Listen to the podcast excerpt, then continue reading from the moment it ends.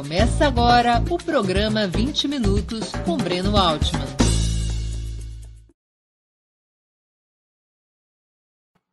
Bom dia. Hoje é 15 de março de 2022. Está começando mais uma edição do programa 20 Minutos Análise. O tema: o pacifismo faz sentido? Pacifismo, antes de mais nada, não é a defesa da paz. Muitos líderes que foram à guerra e à revolução, ou seja, que recorreram à violência em determinado momento histórico, também defendiam a paz como o caminho preferível para a resolução dos problemas. Pacifismo é outra coisa. Trata-se de um conjunto de doutrinas e teorias associadas a movimentos concretos que pregam a renúncia incondicional e unilateral à guerra e à violência, tanto no âmbito nacional quanto na esfera internacional. O maior ícone desse ponto de vista, do ponto de vista pacifista, talvez seja Mahatma Gandhi, o líder indiano que pregou métodos pacíficos e pacifistas para a luta pela independência de seu país, a Índia, no século XX. O elemento central do pacifismo de Gandhi estava na prioridade que deveria ter a construção de uma força moral arrasadora, forjada por uma ética da paz, que pudesse isolar e constranger o uso da violência, mesmo às custas de seguidas derrotas e recuos ou da adoção de um programa independentista que pudesse ser aceitável para quem detivesse o monopólio da violência e das armas, no caso concreto de Gandhi, o Império Britânico, eh, que fazia até 1947 fazia da Índia uma de suas colônias. Contra esta noção, contra a noção pacifista, Possivelmente a frase mais emblemática seja a de Karl Marx: a violência é a parteira da história. O pensador socialista não tinha qualquer apreço pelas armas e pelas guerras, mas analisava ser absolutamente idealista, sem sentido, a abdicação unilateral e incondicional ao uso da violência pelos povos e os estados. Mais ainda, Marx salientava que a dinâmica da luta de classes, tanto em sua forma social quanto aquela representada pelos estados, essa dinâmica teria uma tendência irreversível ao confronto, o qual somente poderia ser vencido por forças que tivessem capacidade militar de impor seus interesses. A alternativa a essa capacidade militar e a disposição de empregá-la, segundo Marx e seus seguidores, seria a manutenção do status quo, a preservação da ordem dominante e a contenção de todo movimento de protesto, protesto dentro dos limites determinados por quem tivesse a hegemonia da violência sobre a natureza e o sentido do pacifismo, enfim, será o nosso debate de hoje. Antes de começarmos, eu queria pedir um pouquinho de paciência e dar o nosso recado comercial, nosso essencial recado comercial. Opera Mundi, como toda imprensa independente, é um veículo sustentado principalmente pelo apoio de seus leitores e espectadores. A sua contribuição financeira é decisiva para nossa manutenção e desenvolvimento, ainda mais em um ano tão difícil como 2022. Há cinco formas possíveis de contribuição.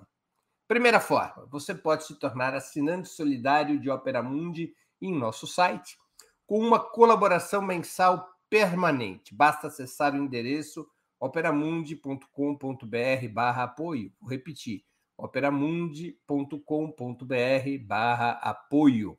Segunda forma de contribuição, você pode se tornar membro pagante de nosso canal no YouTube. Basta clicar na opção Seja Membro em nosso canal nessa plataforma. Está diante dos seus olhos. Seja membro, clique e escolha um valor uh, dentro do nosso cardápio de opções. Terceira forma de colaboração.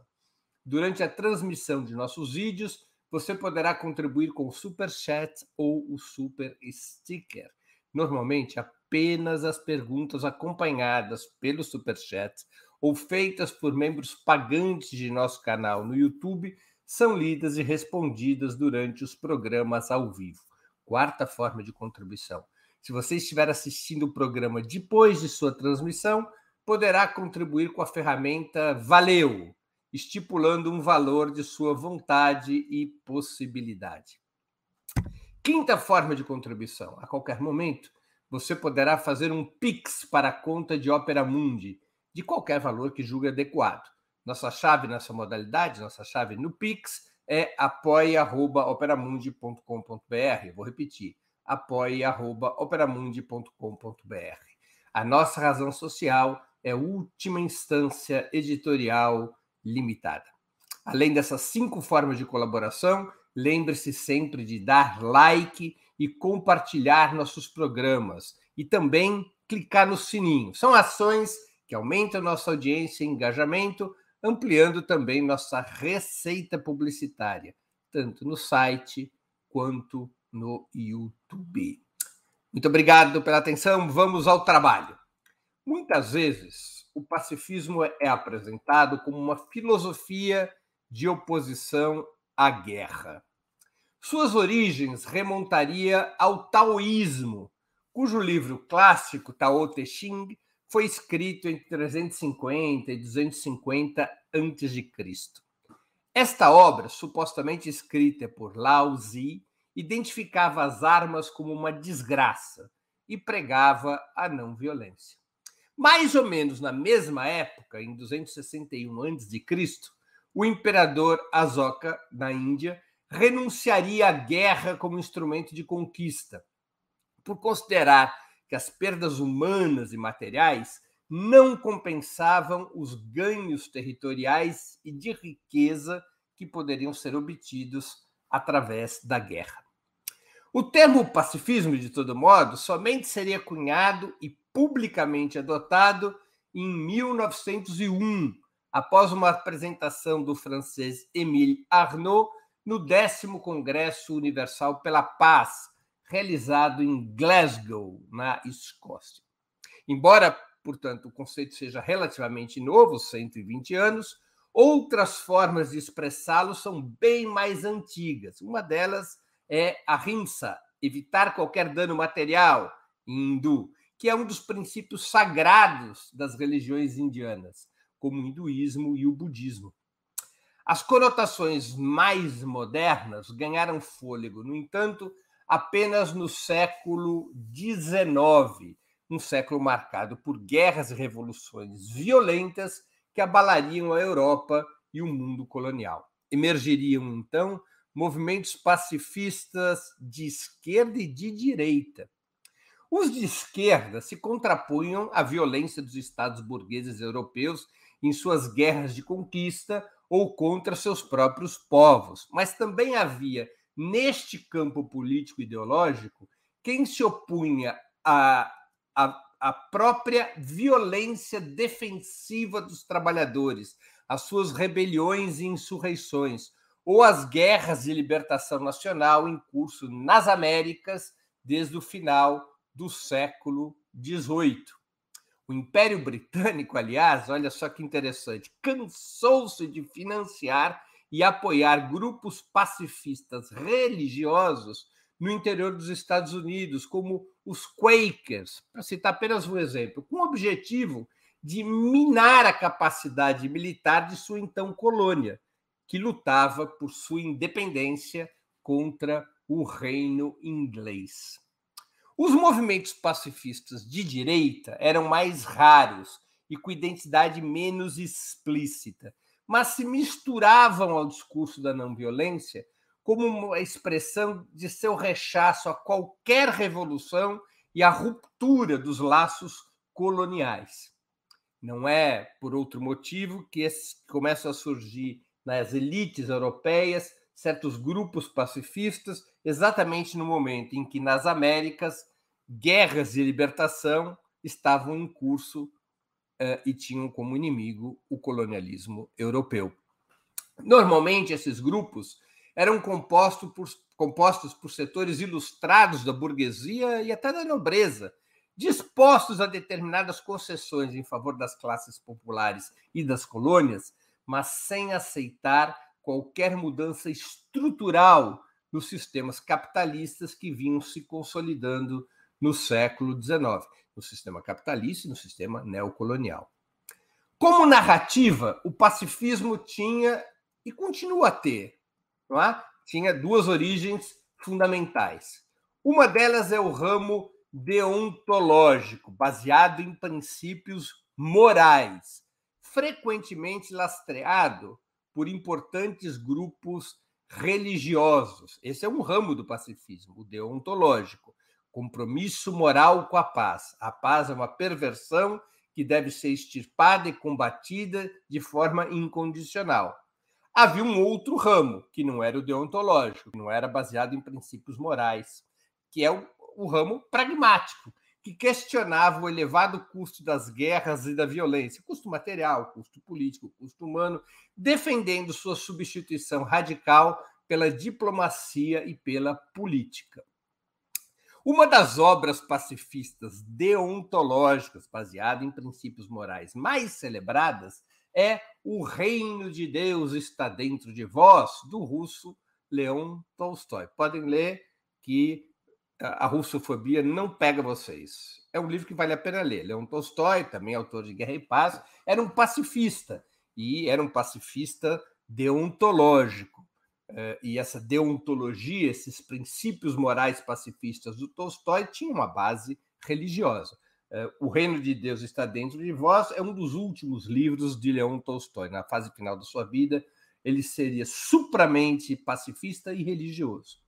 O Gandhi também é dessa, dessa tradição, como vocês podem ver na Índia, o pacifismo gandiano e os princípios religiosos se misturam. O discurso da não violência do Gandhi é dessa tradição deontológica. Em hindu, a não violência se chama Satyagraha. O movimento pelos direitos civis nos Estados Unidos, nos anos 50 e 60 do século passado, também tem essa característica pacifista deontológica. É, havia muita influência dessa concepção no movimento pelos direitos civis. A figura mais exemplar dessa influência é o pastor Martin Luther King. É? Ele sofria uma influência importante dessa abordagem pacifista deontológica, dessa abordagem pacifista moralista, com forte lastro religioso.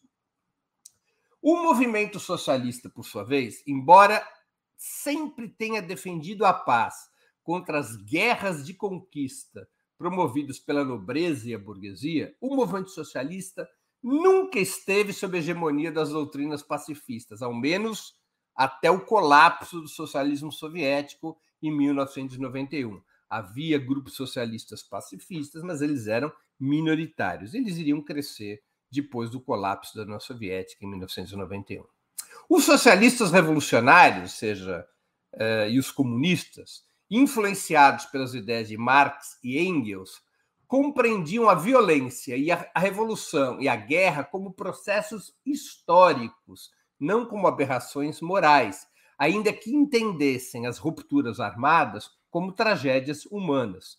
Eles não colocavam as ideias de Marx e Engels não colocavam a empatia com as vítimas no lugar central da análise. O lugar central da análise estava nos processos históricos. É, isso é da essência do método marxista. Não é que se contraponha a empatia com as vítimas dos processos. É, mantém essa empatia, mas ela não está na centralidade da sua análise. Considerava, assim, o marxismo a violência, a guerra, a revolução, como capítulos inevitáveis da luta de classes, tanto dentro das fronteiras nacionais quanto além delas. Como um dia escreveu o militar alemão Karl von Clausewitz, a guerra é a continuação da política por outros meios. Essa é uma frase muito importante de Clausewitz a guerra é a continuação da política por outros meios. E o marxismo se inspirava nessa frase. Os marxistas, por outro lado, sempre acreditaram que a possibilidade de evitar a violência estava anunciada em um velho provérbio latino: Si vis pacem para bellum. Se queres a paz, prepara-se para a guerra.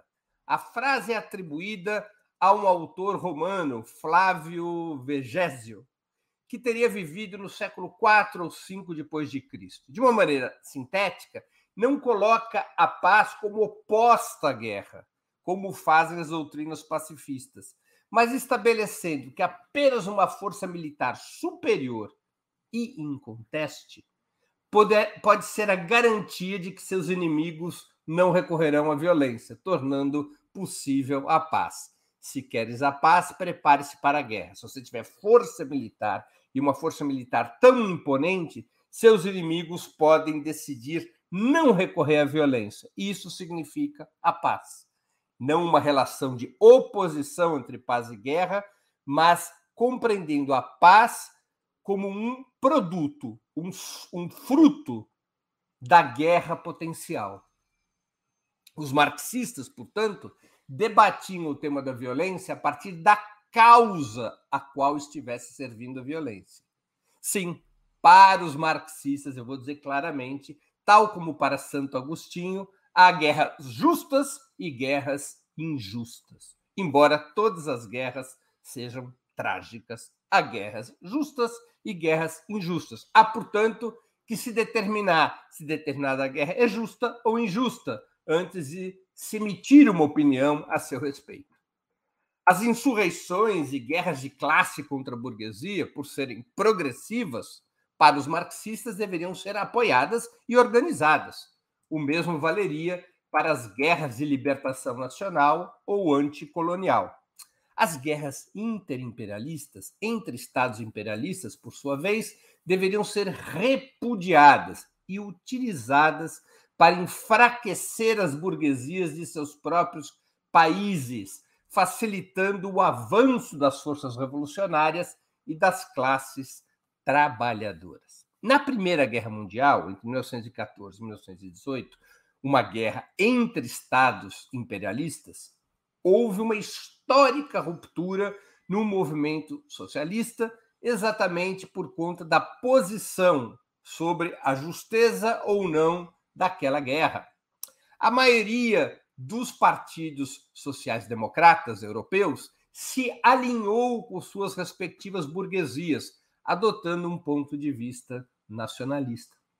A esquerda revolucionária, liderada pelos bolcheviques e Vladimir Lenin, mas também com a companhia de Rosa Luxemburgo e outras lideranças eh, marxistas importantes, a, a esquerda revolucionária se colocou claramente contra aquela guerra, defendendo sua transformação dentro de cada país em revolução proletária, em revolução socialista, em revolução contra o Estado burguês, como de fato viria a acontecer na Rússia em 1917.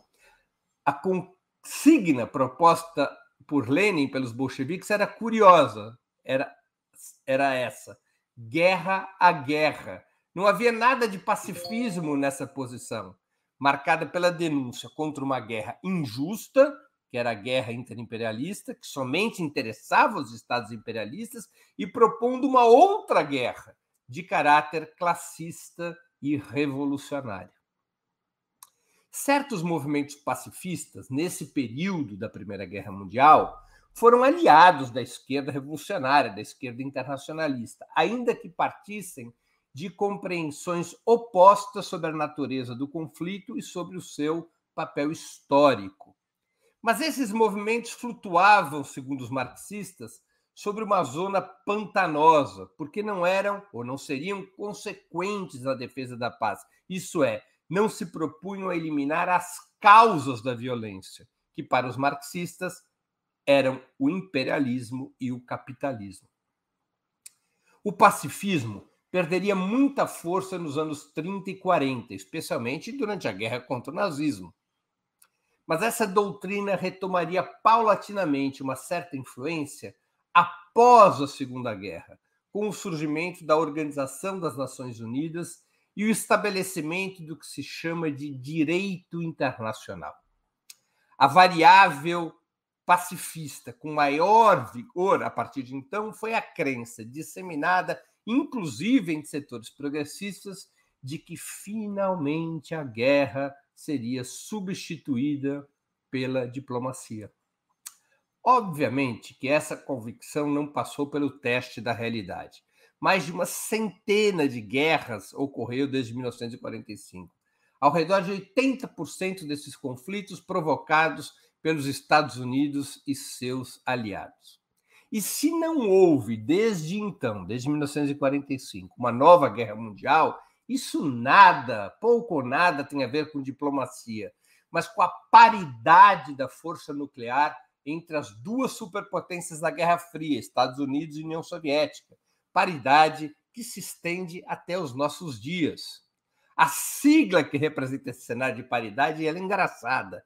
A sigla é MAD, M-A-D, louco em inglês, e quer dizer Mutual Assured Destruction, destruição mutuamente assegurada. MAD é a sigla da loucura nuclear, mas que o que garantiu a paz, porque na medida em que os dois campos tinham a capacidade de se destruir mutuamente, a ninguém interessava o início de qualquer guerra nuclear ou até mesmo de qualquer confronto militar direto entre as duas superpotências.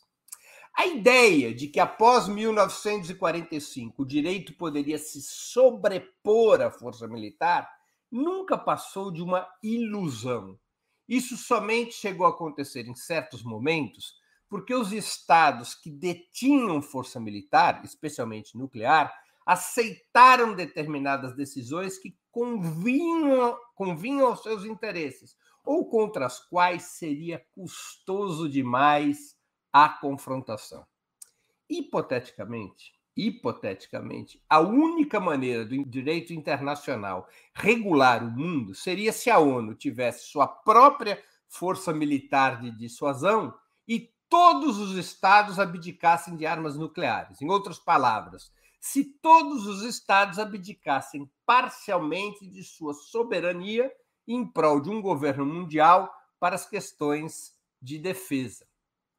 Mas enquanto existirem o imperialismo e o capitalismo, essa possi possibilidade é virtualmente nula. E o direito continuará a ser o que sempre foi a expressão jurídica e diplomática da correlação de forças em certo período posterior a uma conflagração militar, que terá vigência, esse direito, enquanto essa legalidade for universalmente aplicada, atender for aplicada a todos os integrantes da comunidade internacional, enquanto essa legalidade puder atender aos interesses vitais de seus fundadores. A parcialidade na aplicação do direito internacional, utilizando para alterar a correlação de forças da sua origem, mais cedo ou mais tarde implica na ruptura de todo esse arcabouço jurídico e diplomático. Tão logo os prejudicados pela aplicação parcial do direito tenham força militar para contestar essa assimetria, que é o que está acontecendo na Ucrânia. A Rússia passou, voltou a ter força militar suficiente para contestar a assimetria do direito internacional, que nunca puniu os Estados Unidos e que quer punir a Rússia. Com o surgimento, a partir de 1945, do atual sistema imperialista, liderado pelos Estados Unidos, tornando a disputa interimperialista um fenômeno menor e controlado, o direito internacional já começou a morrer, quando ainda estava no berço. Com o controle das principais instituições financeiras e militares do mundo ocidental, incluindo a Organização do Tratado do Atlântico Norte, a OTAN, a Casa Branca criou duas rotas paralelas para o enfrentamento contra o campo socialista, até 1991, e para o domínio unipolar desde então. Quais eram essas duas rotas? Quais são essas duas rotas? Uma rota passa por dentro das Nações Unidas e do direito internacional, quando a concessão a fragilidade de seus inimigos permite a corroboração legal das ações imperialistas. Quando isso não é possível, há uma segunda rota paralela, que é através das instituições que os Estados Unidos controlam, ou mesmo através da sua ação direta, a revelia da legalidade mundial do pós-guerra. Basta lembrarmos da Guerra do Vietnã, que nunca foi aprovada em nenhuma instituição internacional e durou 10 anos. 2 milhões de vietnamitas foram mortos. Ou lembrarmos das agressões contra a Iugoslávia no final dos anos 90, o bombardeio de 78 dias contra a Iugoslávia, feito pela OTAN sem qualquer tipo de aval internacional, no coração da Europa. Ou as agressões contra a Líbia, Afeganistão, Iraque, Síria, tudo isso violando o direito internacional. O direito internacional não é uma virgem impoluta que acabou de ser violada pelo malvadão Putin. O direito internacional é estuprado pelos Estados Unidos desde o momento em que emergiu. Nenhuma punição ou sanção foi jamais aplicada pelas Nações Unidas contra os Estados Unidos, apesar do desrespeito em série da Carta das Nações Unidas, apesar do desrespeito em série do direito internacional. Tampouco foram aplicadas sanções contra Israel, que em 1967 colonizou territórios palestinos e desde então desrespeita a Resolução 242 das Nações Unidas, que foi aprovada com o aval do Conselho de Segurança, que obriga o Estado sionista a sair desses territórios. Tem 57 anos que Israel desrespeita uma resolução do Conselho de Segurança mas não há quaisquer sanções contra o Estado sionista, porque os Estados Unidos usam seu poder de veto no Conselho de Segurança para impedir sanções. Aliás, os Estados Unidos se arvoram em autoridade para estabelecer sanções e bloqueios, como aquele existente contra Cuba desde 1962 ou agora contra a Rússia, a revelia de qualquer decisão do Conselho de Segurança das Nações Unidas, o que também constitui flagrante ilegalidade. Muitos pacifistas que ficaram a ver navios com suas reclamações contra as guerras promovidas pelos Estados Unidos e seus aliados, agora levantam a voz contra a Rússia porque atacou a Ucrânia para impor seus interesses de defesa e impedir a integração desse país à OTAN, quebrando o monopólio que, na prática, os Estados Unidos exerciam desde 1991 sobre a guerra e a violência. Obviamente, Moscou rompeu com a legalidade internacional. Um país não pode atacar outro desta forma. Uma legalidade internacional, no entanto, que é uma morta-viva há 77 anos. Embora Moscou tenha rompido a legalidade internacional, a aplicação parcial do direito não é justiça, mas lawfare internacional, como a vida já nos ensinou. É pura hipocrisia acusar a Rússia de violar o direito internacional, já tão violado pelos Estados Unidos e seus aliados. Aliás, é, é hipocrisia acusar a Rússia de violar o direito internacional quando ela o fez exatamente porque os Estados Unidos e seus aliados fecharam todas as vias diplomáticas. E quando a via diplomática se fecha, pela constante violação promovida pelo sistema imperialista, só resta aos prejudicados duas alternativas. Ou a rendição aos interesses desse sistema, é uma possibilidade, ou a reação para alterar a correlação de forças em seu favor. Essa reação, historicamente, representada pelo recurso às armas, ou como diria Clausewitz, a continuidade da política e da diplomacia por outros meios.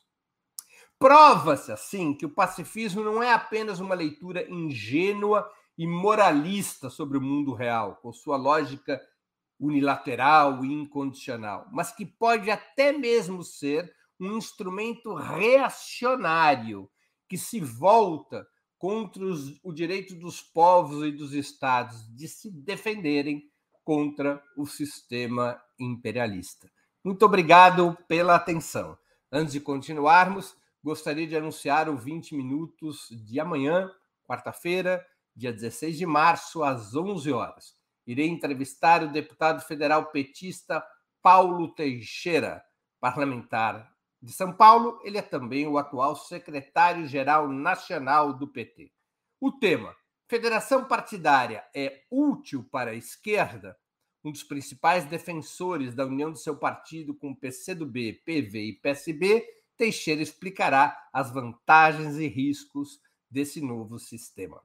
Aproveito também para pedir novamente que vocês contribuam financeiramente com Opera Mundi. Lembrem-se, há cinco formas de fazê-lo. A primeira é a assinatura solidária em nosso site.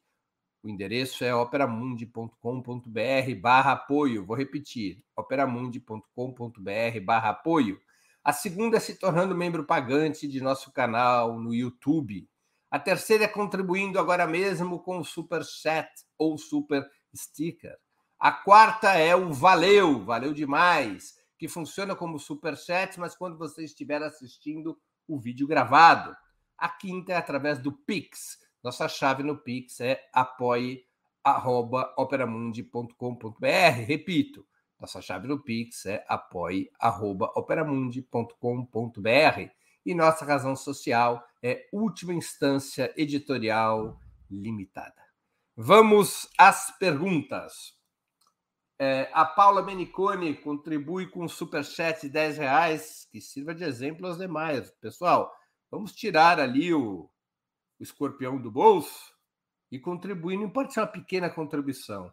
São essas contribuições, essas contribuições são fundamentais para a manutenção e o desenvolvimento do nosso canal. É, a Paula Meniconi pergunta: e o movimento Faça Amor, Não Faça Guerra dos anos 70? É um dos movimentos pacifistas que surgiria nos Estados Unidos em função da Guerra do Vietnã e também muito identificado com o que se conheceu como movimento hippie. Não era propriamente um movimento de esquerda, mas era um movimento contra a guerra do Vietnã por uma lógica pacifista. É, naquele momento concreto da mobilização contra a guerra do Vietnã, esses pacifistas, esse movimento Faça Amor, Não Faça Guerra, foi um aliado das forças de esquerda que lutavam contra a guerra do Vietnã e que lutavam pela retirada dos soldados norte-americanos que lá combatiam contra o governo eh, socialista de Ho Chi Minh. Né? Eh, Adela Perrone, o possuidor. Eu não entendi a pergunta. Adela Perrone pergunta: o possuidor dos meios de imprensa ocidental é o Murdoch? É um dos, né? O Murdoch é um dos, dos digamos assim, controladores da imprensa uh, ocidental, a dela. Lucas 10. Breno, poderíamos fazer um paralelo entre o pacifismo e o Krav Maga para expor o contraditório? Eu não entendi, eu, porque o pacifismo é uma doutrina, uma filosofia.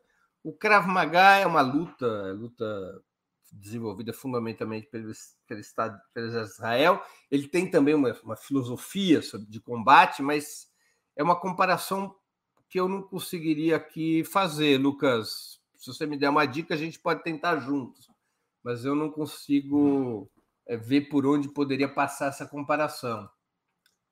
É...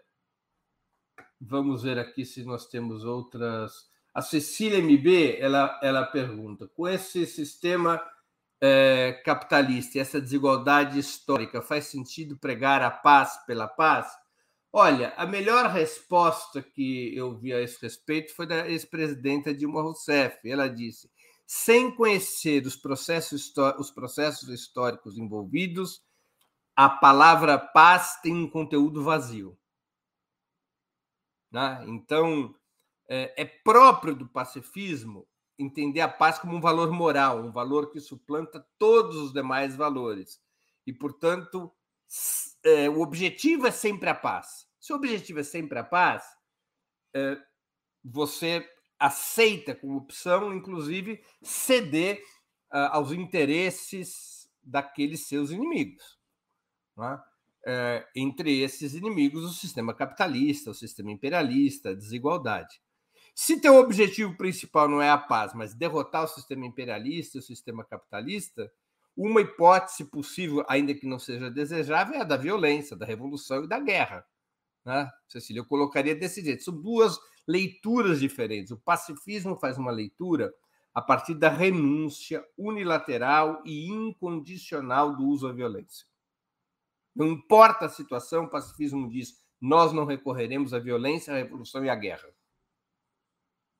É uma posição que leva a considerar a paz mais importante do que derrotar o sistema capitalista e o sistema imperialista. No limite, se tiver que ir à guerra e à violência para derrotar o sistema capitalista ou o sistema imperialista, ficamos com a paz e não com a luta contra esse sistema. É uma leitura diferente do, daquela mais tradicional do movimento socialista e do marxismo, que diz o seguinte: a nossa prioridade é a derrota do sistema imperialista e do sistema capitalista. Se for necessário recorrer à violência, à revolução e à guerra, estamos dispostos a esse, a esse custo, porque o nosso objetivo é derrotar o sistema imperialista e o sistema capitalista. São duas leituras completamente diferentes sobre como lidar com os uh, uh, conflitos.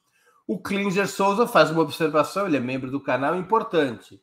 A questão realmente relevante é sobre as guerras legítimas e ilegítimas ou justas e injustas, claro. Ou seja, aí é não é uma discussão moral, é uma discussão sobre o processo histórico, é? sobre se a causa a qual se presta uma determinada guerra, a causa a qual se presta um determinado emprego da violência, essa causa é justa ou injusta, se é legítima ou ilegítima. Essa é exatamente este o ponto de vista, que não é o ponto de vista do pacifismo. O ponto de vista do pacifismo é considerar todas as guerras ilegítimas e injustas e imorais, acima de tudo. Obrigado pela observação, Klinger. Adela Perrone se tornou membra, nova membro do nosso canal. Queria agradecer é, é, a, a Adela por isso. Outros, por favor, tomem a mesma iniciativa. É, a Wanda Riscado, ela nova membro do canal também, ela lembrou do filme Hair. O filme Hair, de fato, é um filme dos anos. é uma peça dos anos 60, que vira um filme no final dos anos 70, e ele é expressão do movimento hippie contra a guerra. Não é um movimento de esquerda, mas era um movimento pacifista. Vale a pena ver, é um musical, um tremendo filme. É. Eu gostei muito quando assisti, uma das melhores trilhas sonoras da história. Tá? Era uma das melhores trilhas sonoras da história. O Klinger faz uma nova observação. No século XVII, Hugo Grotius discorreu longamente sobre o direito da guerra e paz, onde fundamenta longamente, mais de 1.500 páginas, sobre a natureza e o direito da guerra. Sim, é, além de Grotius, há vários outros pensadores que debatiam isso, porque isso era um tema fundamental no momento em que vão surgindo os estados nacionais. Tá? Na medida em que vai avançando os primeiros passos na constituição de estados nacionais, o tema da guerra e da paz passa a ser vital, porque como é que você se relacionava com os outros estados nacionais?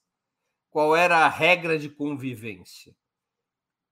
É? Isso era um tema fundamentalmente europeu. É?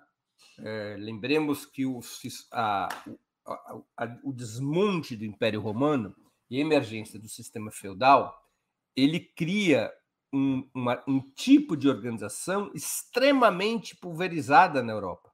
Extremamente pulverizada. Uh, baseado no poder dos senhores feudais. Quando o feudalismo começa a entrar em crise, e o feudalismo começa a entrar em crise mais ou menos no século XV, é um dos fatores do avanço da burguesia na Europa, da nascente burguesia europeia, para os seus próprios interesses econômicos e políticos, foi o tema da reorganização dos Estados Nacionais, ou o tema da organização dos Estados Nacionais, que teria um desfecho praticamente apenas no final do século XIX, com a unificação tardia já da, da Alemanha e da Itália. Então, quando esses estados nacionais vão ressurgindo, a, tava em, eles vão ressurgindo em, boa, em certa medida através da guerra. Dizer, determinados estados impõem sobre outros estados eh, as suas fronteiras.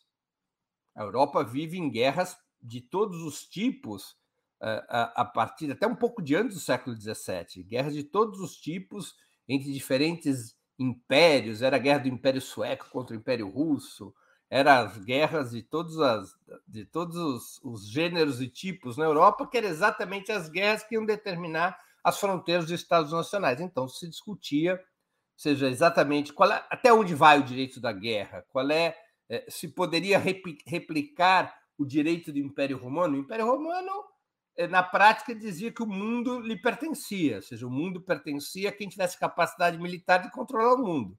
Era esse o novo direito? Ou o direito estabeleceria limites? E aí a Europa começa a construir tratados que estabeleceriam eh, certas normas sobre o direito da guerra e da paz. É um estudo bem interessante, muito bem lembrado aqui pelo Klinger. É... Marcelo Souza, Breno, comente essa citação de Cícero, por favor. A mera ideia de que uma coisa cruel pode ser útil já é de si, já é de si, é já de si imoral.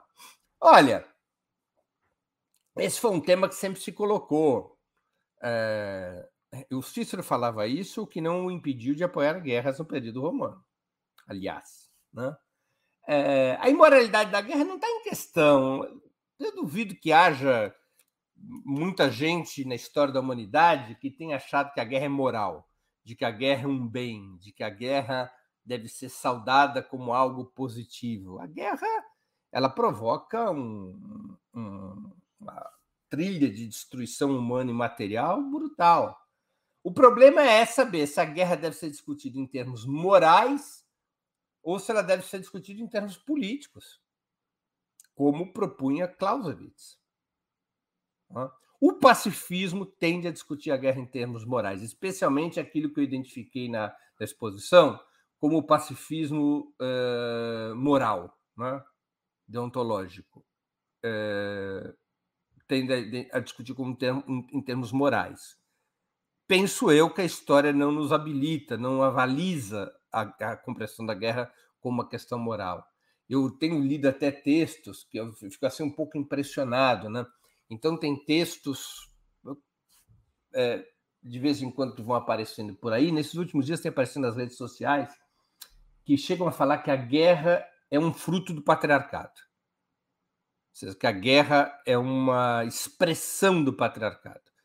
Que se as mulheres tivessem vivesse outra etapa de empoderamento, ou tivessem vivido outra etapa de empoderamento no passado, teríamos menos guerra. É um argumento. Eu não consigo haver solidez, é, é um argumento de tipo moral, não é, não é de tipo histórico. É, é, ou seja, é uma identificação entre belicismo e patriarcado e entre paz e feminismo. É, algumas das maiores dos maiores falcões bélicos da história foram mulheres, né? uh, Indira Gandhi na guerra da Índia contra o Paquistão, Golda Meir na guerra permanente de Israel contra os palestinos, Margaret Thatcher, que promoveu a guerra das Malvinas contra a Argentina, e para não falar de Hillary Clinton e Condoleezza Rice, e assim vamos, né? Eu não consigo ver provas empíricas disso. Acho que é uma outra discussão moral. Eu acho que a guerra ela é produto de processos históricos, ou seja, dos interesses econômicos, estratégicos eh, das classes sociais internamente e da representação dessas classes através do Estado. Ou seja, eh, não tem nada a ver com questões de moral. Toda guerra é imoral. E não tem a ver com questões de gênero, ou seria muito complexo associar uma coisa a outra. As guerras são movimentos provocados, penso eu, pelas estruturas econômicas, em função das estruturas econômicas eh, e estratégicas em jogo. Eh, Wagner Momesso, que também contribui com o Superchat. Temos o uso da força e da violência em nossa essência animal. Em nossa essência animal, a invenção da propriedade há 10, 15, anos, 15 mil anos estimulou as guerras. Wagner, historicamente, nós podemos compreender que a guerra ela é um fenômeno muito antigo e ela é um fenômeno que remete à constituição das sociedades de classe é, na sua fase mais embrionária, que é a, a situação da escassez. Lembremos que as primeiras sociedades de classes elas surgem por conta da escassez, ou seja, não havia as forças produtivas desenvolvidas até então pela humanidade não eram capazes de garantir comida para todos, teto para todos. Então, determinados grupos, para garantir comida para si, teto para si, guerreavam contra outros grupos. Né? Então, nos primórdios da sociedade de classes que nós vamos entendendo as guerras. Elas vão, depois vão se desenvolver ao longo da história, vão ter características próprias, não só em termos militares, mas também em termos uh, econômicos e estratégicos. Mas uh, penso eu que a avaliação clássica do marxismo sobre a guerra é correta. Ela está diretamente associada às, ao surgimento das classes sociais. A luta de classes é uma guerra, porque da mesma maneira que a guerra é a política, a continuidade da política por outros meios, a política é a expressão pacífica da guerra.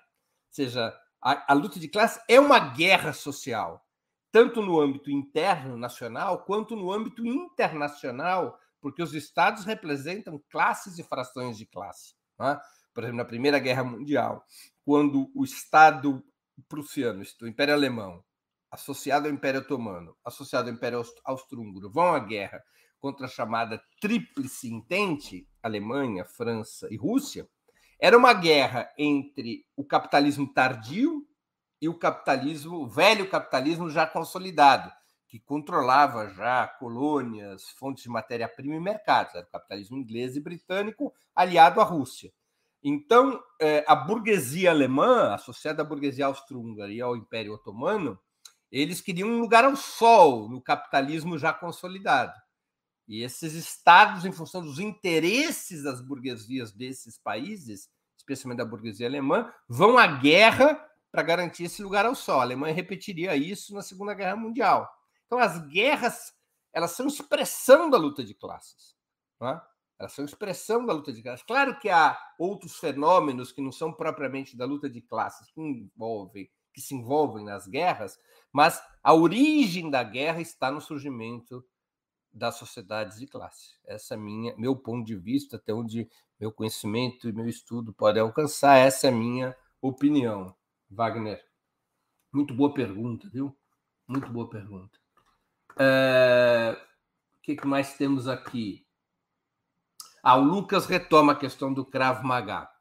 Krav Maga tem a filosofia de que, diante da necessidade de autodefesa, você deve agir com máxima agressividade nos pontos mais frágeis do oponente assim procurando eliminar o problema mais rápido. Tá bem, tá certo. Essa é a filosofia do Krav Maga, que também tem outras, outras formas de, de luta corporal é, terão filosofia semelhante. Agora, é um pouco complexo a gente é, fazer uma comparação, Lucas, entre a filosofia que lastreia uma forma de combate e que ela remete no, no fundamental a táticas de combate com uma filosofia que propõe uma maneira de enxergar os fenômenos históricos, como é o caso do pacifismo, né?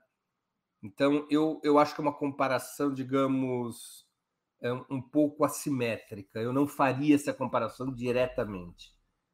Não sei se minha resposta satisfez sua questão, mas esse é o meu ponto de vista. É... Rui Abreu, com o desenvolvimento bélico das últimas décadas, Será possível derrotar o imperialismo através da violência? Olha, Rui, eu é, faria essa, colocaria essa questão de uma outra forma. É, quem quer derrotar o imperialismo tem que ter as condições militares para enfrentá-lo. Não que necessariamente essas forças militares serão utilizadas, mas você tem que ter condições de defesa. Vamos pegar um caso concreto? Por que, que os Estados Unidos não atacaram a Venezuela no auge da crise que lá ocorre entre 19 e 20, quando uh, eles reconhecem, oh, reconhecem até agora, mas quando eles estabelecem o autoproclamado presidente Juan Guaidó e, e, e o Trump abertamente é, coloca sobre a mesa a carta militar. Por que, que eles não atacaram a Venezuela? Porque a Venezuela se, é um, um, tem um exército muito bem armado, e porque poderia haver solidariedade militar, em especial da Rússia, naquele caso.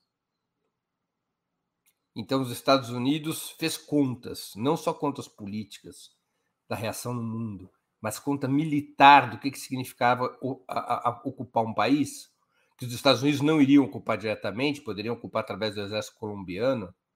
É, eles fez contas de que a resistência, capacidade de resistência militar da Venezuela poderia transformar qualquer ataque militar numa situação incontrolável, numa situação imprevisível. E aí recuam. Então, é, eu não imagino a luta contra o sistema imperialista como uma luta ofensiva militar. Há, uma desproporção de forças, não é? Ainda há no mundo uma desproporção, desproporção de forças, especialmente na periferia do sistema. É, mas, se não houver capacidade militar de resistência ao imperialismo, nenhum processo de superação do imperialismo pode ser vitorioso. A ideia de que um Estado possa adotar um modelo anti-imperialista ou até mesmo fazer reformas dentro do capitalismo que afetem os interesses do imperialismo sem ter uma capacidade militar de defesa, o mundo mostra que isso não vai para frente. Ou seja, os processos de transformação eles têm que enfrentar a questão militar. Eu acho que é um ensinamento da história isso. Né? É... O imperialismo não é invulnerável, não é imbatível. E ele não pode entrar em qualquer guerra, como a situação da Rússia na Ucrânia mostra. Os Estados Unidos escolheram uma bucha de canhão, que era a Ucrânia. Pura bucha de canhão. Ah, não me parece, não me parece que a Casa Branca esteja, ou a Europa esteja minimamente interessada com o que passa ou deixa de passar na Ucrânia. Escolheram a Ucrânia como bucha de canhão para provocar o Putin, para forçar o Putin a se render à política da OTAN ou a reagir militarmente e ser alvo de uma guerra econômica o território escolhido para esse confronto foi a Ucrânia. Agora, diferentemente do que aconteceu em, outros, em outras situações, Iraque, Líbia, Afeganistão, dessa vez a coalizão da OTAN, a coalizão dos Estados Unidos e a OTAN, que abarca também o governo de Kiev, está enfrentando um exército de verdade. O exército russo não é o exército do Iraque, do Afeganistão. Os Estados Unidos não podem decidir atacar o exército russo e e destruí-lo. Isso não, não é razoável que eles imaginem essa hipótese. Então, a força militar da Rússia é que garante ela condições de dizer não, nós não aceitamos as condições da OTAN. Quando Saddam Hussein no Iraque ou Gaddafi na Líbia disseram não aos Estados Unidos, eles não tinham força militar para suportar a reação.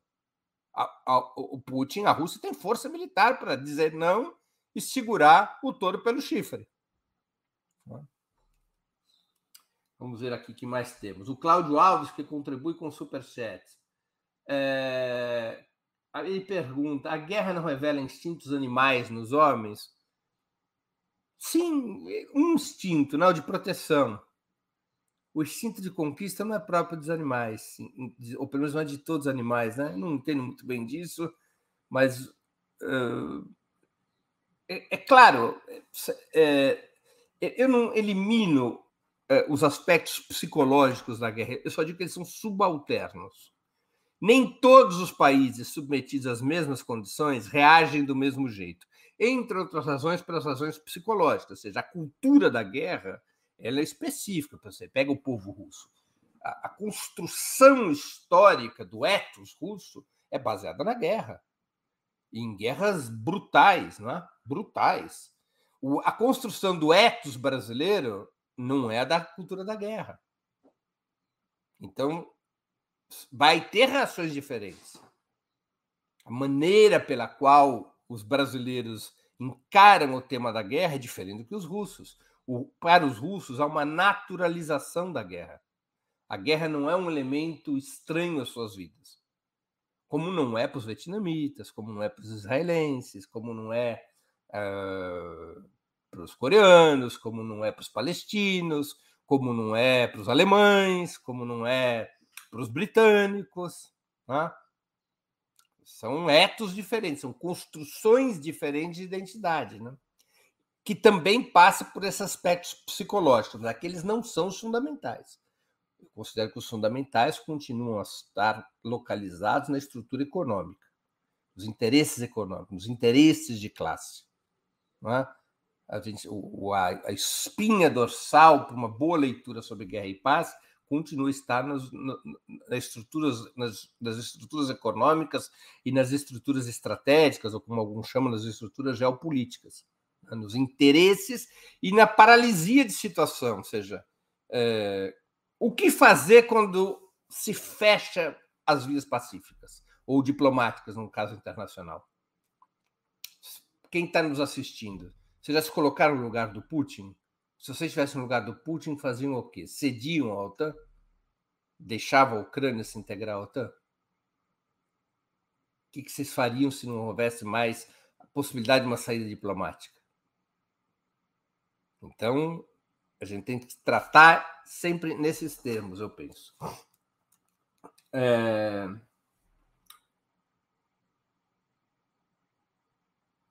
Deixa eu ver aqui o que mais nós temos.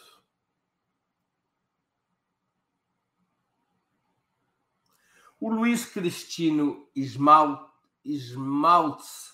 ele diz os russos mais novos estão muito ocidentalizados. Estudo russo com uma russa e o curso dela compara muito com ingleses e Estados Unidos. Isso é bem ruim, acredito. Me dê opinião. Uma coisa são os russos, eu acho, Luiz Cristino. Eu, eu concordo com a sua observação. É claro que com a restauração do capitalismo na Rússia, a partir de 1991, até um pouquinho antes, você tem uma certa ocidentalização da cultura russa, mais do que isso, um afastamento da cultura russa, russa em relação aos valores socialistas eh, que emergiram com a Revolução de 17. Mas é, eu acho que é diferente como os russos que estão na diáspora, que estão fora da Rússia, pensam, do que os russos que continuam a viver na Rússia. Já tem, tem diferença. E tem um núcleo fundamental do país é, a Rússia não é uma cultura subjugada ao imperialismo. A Rússia não é o Japão, por exemplo. O Japão é inteiramente é, dominado pela, pela cultura imperialista. É, as novas gerações, né? Há um problema de aculturamento no, no, no, no Japão tremendo. Até a China enfrenta um pouco isso. A Rússia também enfrenta mas o core, digamos assim, o núcleo duro da cultura russa, de alguma maneira mantém seu legado, até porque o imperialismo foi empurrando a Rússia para isso, né? O imperialismo não absorveu a Rússia no sistema, ele foi empurrando, por razões geopolíticas, foi empurrando a Rússia para o enfrentamento. Então você tem dentro da Rússia as, as oportunidades que eu tive de visitar o país, eu percebo que mesmo entre os mais jovens, por exemplo, uh, esse sentimento anti-imperialista ele é forte. Ele não é um sentimento fugaz, é um sentimento forte. Por isso, inclusive, que o Putin tem o apoio que tem, né? Com todos os problemas e o que é o Putin, etc, etc, ele tem ali 60, 70% de apoio, né?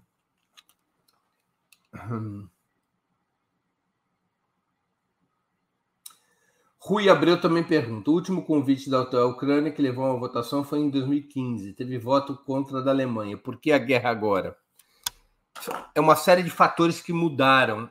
Primeiro, vamos nos lembrar que em 2019, Rui, o Donald Trump, presidente dos Estados Unidos, ele não assinou a prorrogação do Tratado de Armas Nucleares de Médio Alcance. Esse é um tratado de 1987 que proibia tanto a União Soviética quanto os Estados Unidos e a OTAN de instalarem na Europa mísseis que percorressem entre 500 e 5 mil quilômetros. Sem esses mísseis de médio alcance, não podia ter míssil nuclear na Europa, né? porque é só, somente iam ter os mísseis intercontinentais. Esses mísseis de médio alcance eram os mísseis que, instalados na Europa, poderiam atingir países da própria Europa o Donald Trump se recusa a assinar. Isso praticamente abria as portas para que a OTAN instalasse nos seus países membros, instalasse esses mísseis de médio alcance, tornando muito perigosa a situação da Rússia. Embora a OTAN aparentemente ainda não tenha começado a reinstalação desses mísseis, foi recente que o Trump denunciou o tratado a qual me referi, o perigo é iminente de que isso aconteça. Então, isso é uma mudança muito importante que aconteceu em 2019. É, até 2019, a OTAN não poderia instalar mísseis de, de, de médio alcance na Ucrânia. Agora pode. E pode tentar construir uma estratégia de mísseis de médio alcance que é, sejam instalados em vários pontos do, do, leste europeu, desde os países bálticos, Lituânia, Estônia é, e Letônia, que estão incorporados à OTAN, caminhando até a Ucrânia, né? E lá e por trás ainda passando por Polônia, por Romênia, etc, etc. Então a situação ficou muito mais perigosa. Isso tem um fator muito importante na tensão da Rússia em relação à postura da, da, da, da Ucrânia.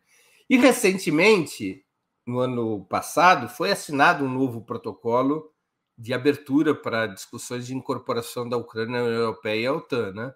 Então, são esses e outros fatos que foram levando à precipitação uh, dessa situação de conflito. Ulisses Bourdon, é a última pergunta aqui, pessoal, é, porque nós já estamos chegando no nosso horário. Ulisses Bourdon, no pacif o pacifismo é o refúgio moral num país colonizado? Uh, olha, Ulisses, eu não sei se é o ref... eu não sei se eu entendi bem, né? Eu acho que o pacifismo é, um, é uma zona de conforto para pessoas que legitimamente odeiam o que significa a guerra. A repulsa à guerra é um sentimento natural. Nenhuma pessoa sensata pode ser a favor da guerra. E o pacifismo oferece uma resposta moral é, generosa que aquieta essa essa essa ojeriza a guerra. O pacifismo oferece uma resposta simples, não à guerra. Como se fosse possível renunciar unilateral e incondicionalmente à guerra. E não é num país apenas um país colonizado. O pacifismo, aliás, ele, ele tem muita, ele tem mais força nos países coloniais, nos países metropolitanos, na Europa e nos Estados Unidos, do que nos países colonizados. Em termos de política internacional, não em termos internos necessariamente, mas eles têm mais força nos países centrais, não? porque ele oferece uma uma saída simples e confortável, confortante, que é a recusa à guerra.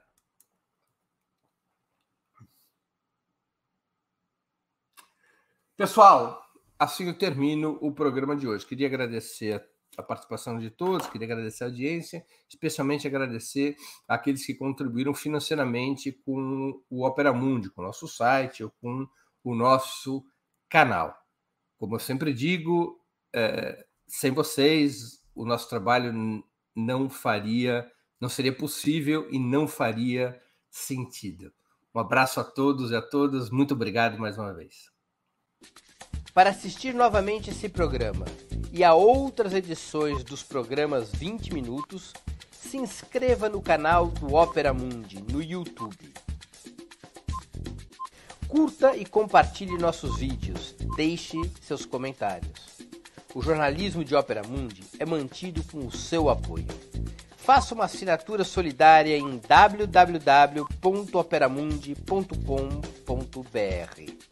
Com um pequeno valor mensal, você nos ajuda no desenvolvimento de um jornalismo independente e de qualidade. Obrigado pela audiência e até a próxima.